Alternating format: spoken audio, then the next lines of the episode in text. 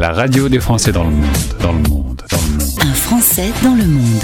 Le podcast. Eh bien, je suis bien content de vous présenter sans doute la première architecte qui s'occupe spécifiquement des expats avec un projet qui s'appelle Expat 9. On va partir dans un des endroits dans le monde où justement l'architecture est la plus étonnante parce qu'on l'a pas encore bien comprise. Direction le Caire en Égypte pour y retrouver Sandrine, Sandrine Collin qui est mon invitée. Bonjour Sandrine. Bonjour Gauthier. Bienvenue sur la radio des Français dans le monde. On va parler de cette création.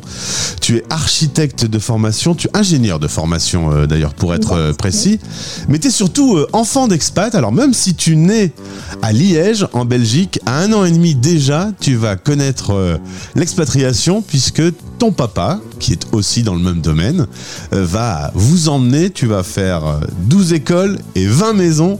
Tu vas être habitué à l'expatriation. Ah oui, l'expatriation, les changements, oui, en effet, déménagement, emménagement, redéménagement, ça me connaît. Et pour quelqu'un qui fabrique des maisons pour s'y poser, pour y fonder une famille et pour y grandir, finalement, toi, t'as jamais une maison. Exact, j'ai jamais une maison. Et justement, c'est récemment que ça, ça a fait le tilt. Quelqu'un m'a dit, mais en fait, Sandrine, c'est peut-être pas par hasard que tu es devenue architecte. Peut-être que inconsciemment, tu es devenue architecte pour combler ce que toi, tu n'as pas eu et offrir aux autres, justement, cette maison. Parce que la maison, avec ses fondations qui bougent pas, c'est tout l'inverse de l'expatriation.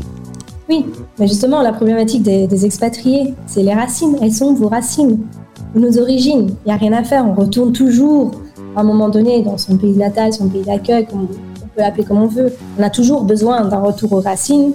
Et je pense que ça devient de plus en plus fort quand on est expatrié, mais qu'on est aussi parents. où on a envie que nos enfants retrouvent leurs racines et connaissent leurs origines. Toute petite, tu vas grandir aux Émirats Arabes Unis. Là, ton papa va bosser sur euh, la tour Khalifa, qui est très connue euh, et, que toute la planète euh, contemple. C'est un, un projet sur lequel il a, il a bossé. Exactement. En fait, il faut savoir que la Burj Khalifa, euh, Burj Khalifa d'ailleurs qui tient le nom d'un cheikh d'Abu Dhabi, même si la Burj Khalifa se trouve à Dubaï, ça c'est les petits arrangements entre les Émirats. En fait, la Burj Khalifa a été construite, un des partenaires principaux de la construction, c'est une société belge qui s'appelle V6, pour laquelle mon papa travaillait. Et alors, quand tu la regardes, euh, tu te dis euh, Ah là, j'ai mon papa qui a bossé là-dessus. Oui, bah moi je m'en rends pas compte parce que bah, mon papa, ça reste mon papa. Mais il faut savoir que chez nous, cette, euh, cette tour Khalifa, elle a son petit nom. Elle s'appelle la Patty Tower. Mes enfants appellent leur grand-père Patty. Et donc, C'est quand on voit la Burj Khalifa, maman viens voir, il y a Patty Tower à la télé. Tu vas faire ton adolescence en Belgique, tu euh, reviens euh, pour, euh, pour travailler et pour devenir donc ingénieur à UC Louvain. Tu vas rencontrer ton mari, la famille va commencer à se constituer et puis une opportunité va arriver pour déménager et retourner à Dubaï, mais cette fois-ci avec le mari, une petite fille, puis deux autres enfants qui vont naître là-bas. C'était euh, c'était euh, obligatoire de, retourner à, Dubaï euh, en famille? C'était pas obligatoire. Il n'y a jamais eu ce sentiment d'obligation, mais en même temps, il n'y a pas eu de surprise non plus.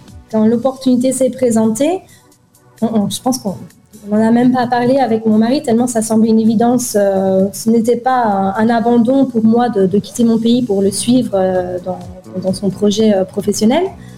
Ça a été un peu comme la suite logique des choses.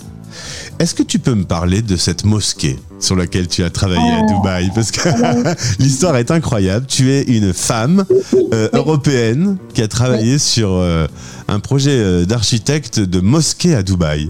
Voilà, donc quand on a quitté la Belgique et qu'on s'est installé à Dubaï, euh, j'ai travaillé pour une société locale et on avait un client très fidèle pour lequel on a fait des villas, on a fait pour- enfin, des rénovations d'immeubles. Et euh, au décès de son papa, il nous a mandaté pour faire don à la communauté d'une mosquée. Il faut savoir que les mosquées, ce sont des dons que l'on fait euh, à, sa communauté. Et il a voulu construire une mosquée à la mémoire de son père.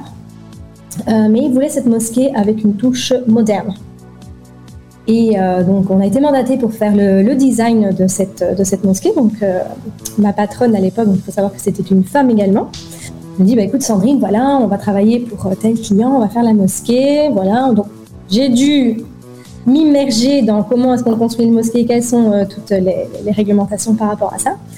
Et on a développé un design par rapport à cette mosquée hyper moderne, une mosquée toute blanche, pleine de lumière, avec des matériaux en béton, enfin voilà. Et il a fallu un jour aller présenter cette mosquée pour avoir euh, l'accord de, ça s'appelle ICA, donc ce sont les autorités qui approuvent le design de tout ce qui est euh, relatif aux bâtiments religieux.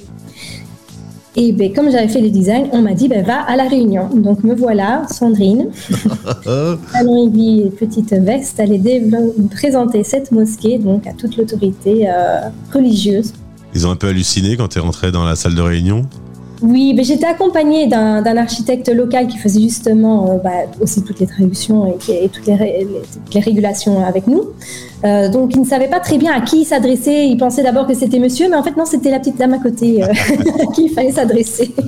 Un grand moment. 2020, 2020, vous déménagez en famille, on est en plein Covid et vous vous installez en Égypte. Tu pars d'un pays où les règles sont très strictes et tu arrives dans un pays où alors là, il n'y a plus de règles du tout, tout le monde est bondé dans des bus et tu te dis mais qu'est-ce qui se passe? Pourquoi ils n'ont pas le Covid ici? Eh ben oui. il faut savoir que oui, c'est vrai, en Égypte, oui, ils sont, ils sont naturellement immunisés contre le Covid. Ça n'existe pas. c'est ça, voilà. Pas besoin de masque, pas besoin d'autorisation de sortie.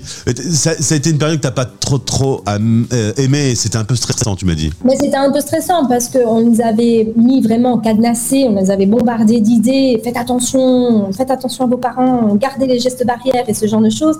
Qu'ici, on ne les a pas tout de suite retrouvés. Donc, euh, en plus de changer de pays, en plus d'arriver dans une nouvelle culture, et dans, un nouvel environnement, les règles n'étaient pas du tout les mêmes. On n'avait plus, plus, plus aucune repère, que ce soit géographique, même sanitaire. C'était pas du tout les mêmes, euh, les mêmes règles, ça c'est sûr. En l'occurrence, tu es installé au Caire, pas très loin des pyramides. Non, pas très loin. D'ailleurs, là, je vous en parle. Je crois que bah, il fait un peu brumeux aujourd'hui, donc je les vois pas beaucoup. Mais si j'appelle mon mari maintenant, il devrait m'envoyer une photo parce que lui, il travaille juste au pied des pyramides. Ah, c'est pas mal, c'est un beau décor quand même. Hein oui, mais après, au bout d'un moment, à force de les voir tous les jours, on ne se rend pas compte. Hein. Je pense que les Parisiens, quand ils voient la tour Eiffel, bah, ça fait rêver les Égyptiens aussi. Mais par contre, on sait comment euh, Eiffel a construit sa tour. On ne sait pas bien comment les Égyptiens ont construit leur pyramide. Et toi, en tant qu'architecte, ça doit rester encore une espèce de fascination. C'est fascinant, c'est un mystère. J'ai beau aller les voir, les revoir, mais quand je vois la taille des blocs constituent ces, ces, pyramides, je, ne comprends pas la physique qui est cachée derrière tout ça. Il y, a un mystère qu'on n'a pas encore éclairci. Euh, on c'est pas encore clair, c'est pas encore très clair tout ça. Côté boulot, il y a 12 ans, tu rentres au capital, euh, tu deviens associé de l'entreprise belge avec laquelle tu travailles, qui s'appelle euh, Bureau Plan 9. Et aujourd'hui, tu es toujours associé avec eux et vous avez pris une décision bah, de faire évoluer une nouvelle enseigne qui s'appelle Expat 9 que tu as créé il y a un an et qui est actif depuis septembre, donc c'est tout neuf, tout neuf. Et là, justement, l'idée, c'est euh, de te mettre à disposition des, expatriés dans le monde, d'avoir... Euh, on a souvent des conseils en, immobilier, des, conseils fiscaux, tout ça, ça existe pour les expats. Mais alors, architecte, tu es ma première. J'en ai pas trouvé. J'en ai pas trouvé. C'était pourtant un travail que, justement mon mentor, lorsque j'ai développé ce projet, m'avait conseillé d'étudier ma concurrence, mais j'ai pas encore très bien euh, trouvé d'autres d'autres confrères euh, qui sont dans le même schéma. Donc oui, Plan 9, euh, c'est mon tout premier bébé. quasiment en même temps que mon premier vrai bébé.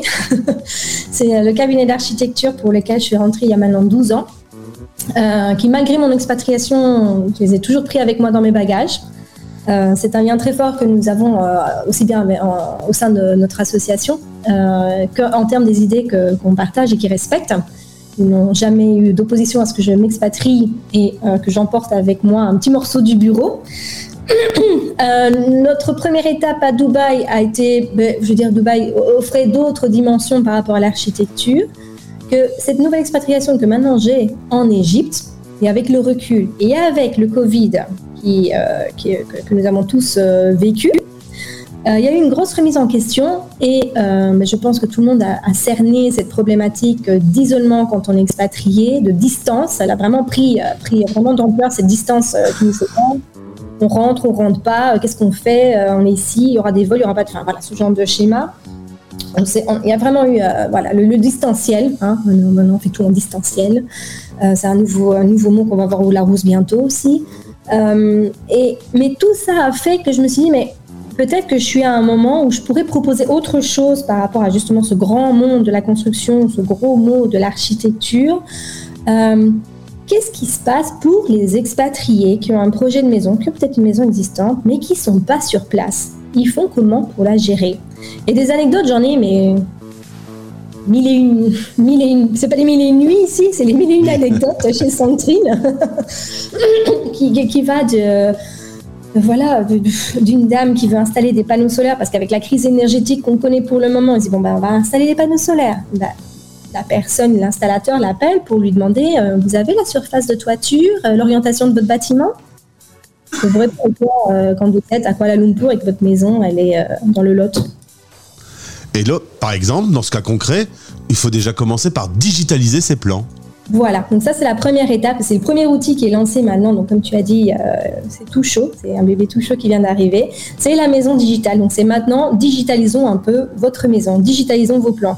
Vous avez une application pour tout, vous avez une application pour passer vos courses en ligne, vous avez une application pour régler votre détaxe lorsque vous faites des achats à l'étranger, vous avez une application pour votre dossier médical, mais vous n'avez pas une application avec les plans de votre maison. Et ouais. Et en l'occurrence, euh. C'est ça. Quand sa maison est installée quelque part dans le monde euh, et, arriver à travailler en distanciel, ça semble tout simple. Euh, c'est donc une idée du futur que tu as là. Peut-être, mais c'est une idée qui, pour nous, c'est comme ça que notre bureau fonctionne depuis depuis dix ans. Depuis dix ans que moi je suis partie, on a toujours fonctionné en distanciel entre la maison mère, si je peux appeler ça, qui est basée à Liège, et moi qui suis un peu basée partout au, au gré de nos aventures. Ça n'a jamais été un frein à notre évolution. Et encore plus maintenant, puisque cette maison digitale, ce projet d'Expat 9, c'est pas juste une idée. Ça vient vraiment euh, de cas concrets que je rencontre euh, auprès de la communauté expatriée, mais aussi un cas concret très personnel, puisque ça, me touche énormément, moi également. Et euh, avec mes associés, ben voilà, on vient d'acheter, c'est tout chaud, je te l'ai dit juste avant, d'une semaine, on vient de signer l'acte d'achat d'une maison en Italie. Donc le bureau est en Belgique, moi je suis ici en Égypte, et ensemble, on va faire un nouveau projet immobilier en Italie. Et nos auditeurs, s'ils ont eux aussi un projet immobilier sur lequel ils ont besoin d'avoir l'accompagnement d'un architecte, ils peuvent désormais se dire que ça peut se faire aussi à distance, rentrer en contact avec toi. Et merci beaucoup Sandrine d'avoir répondu à ces questions. Tout va bien la, vie en Égypte aujourd'hui? Il y a des projets euh, nouveaux qui se profilent ou pour l'instant on a posé un peu ses valises? Alors de mon côté, j'ai un peu posé mes valises. Ça fait un peu du bien de se poser parce que bon, on profite toujours un peu de ces moments euh, d'accalmie avant une nouvelle tempête. On ne sait jamais combien de temps on est là, donc euh, on profite un petit peu, oui. Eh bien, profitez bien, embrasse ton mari et tes enfants et bon développement à Expat 9. Merci beaucoup Gauthier pour l'invitation. Les Français parlent au français. Parlent au français. En direct à midi, en rediff à minuit la radio des Français dans le monde.